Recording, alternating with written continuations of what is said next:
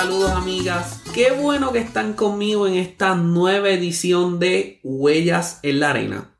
Mi nombre es César Pimentel y el día de hoy en el episodio número 3 voy a estar trayendo un tema que me llena de pasión hablar de ello.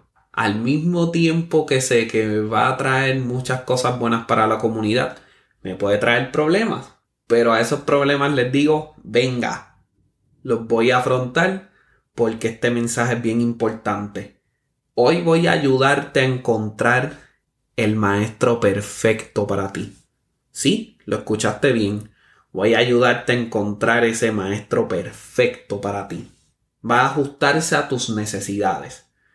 Número uno, tiene que conocer la importancia de ser un buen mentor. O sea, esa persona que es un estudiante del comportamiento humano, que sabe que cuando vengan momentos difíciles en tu vida, no vas a poder ejecutar de la misma manera que haces cuando estás feliz, que vas a pasar hambre y te dirá, pausa, ve y come, cuida de ti. Ese maestro va a saber que te hace falta contacto social, que te hace falta un amigo, que te puede hacer falta una pareja y te diga, colo con calma, vamos a balancear lo que es la música con la vida individual para que sea un complemento que te ayude a ser feliz. Ese maestro también tiene que tener la capacidad de guiarnos, de decirnos, ve por aquí, si vas por allá, no importa, tómalo como experiencia, pero este es el camino correcto. Y si no sabe decirte cuál es el camino correcto, te va a decir, en este momento sabes que necesitas ayuda.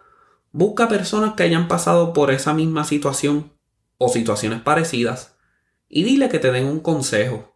Y aunque no tienes que seguirlo al pie de la letra, sí te dará una visión más clara, una visión más amplia de lo que debes de hacer en ese momento adecuado. Ese maestro tiene que tener la capacidad de entendernos, de comprender 100% nuestra constitución mental, nuestra constitución espiritual, para podernos decir, estás bien, esto es lo que debes mejorar, pero eres suficiente, que te ama y te quiera por ese hecho, porque eres suficiente y tal y como eres, no tienes que probar más nada. Entonces, como dije que este maestro existe, muy probablemente vas a la búsqueda de él y lo que nos dicen muchas personas es que ese maestro tiene que ser un miembro ya de una agrupación la cual muy probablemente quieres pertenecer y que ese maestro tiene que tener credenciales para poderte educar. Y aunque no está muy lejos de la verdad, quiero decirte que las experiencias que pueda tener un maestro van a ser bien importantes. Sus credenciales, no tanto. Y es ahí donde a veces sucede este hecho del cual muy pocas personas hablan. Ese maestro tiene muchas credenciales, ese maestro tiene muchas experiencias, pero no quiso ser un educador, no le llama ser educador y maltrata a sus estudiantes, les da muy poco apoyo, les crea traumas psicológicos y mentales, les dice que no es suficiente, que suenan mal, que no van a hacer nadie en la vida. Y te estoy describiendo el peor escenario, pero a veces ese peor escenario es el pan nuestro de cada día. Y eso es bien triste. Entonces, ya que te describí este panorama tan desalentador, ¿cómo puedo conseguir ese maestro perfecto? Primero voy a decirte que la clave número uno para encontrar ese maestro es que abras tu conciencia y estés listo para aprender. El alma comienza a florecer cuando la voz del ego se calla. El maestro está listo para enseñarnos cuando nosotros comenzamos a estar listos para aprender.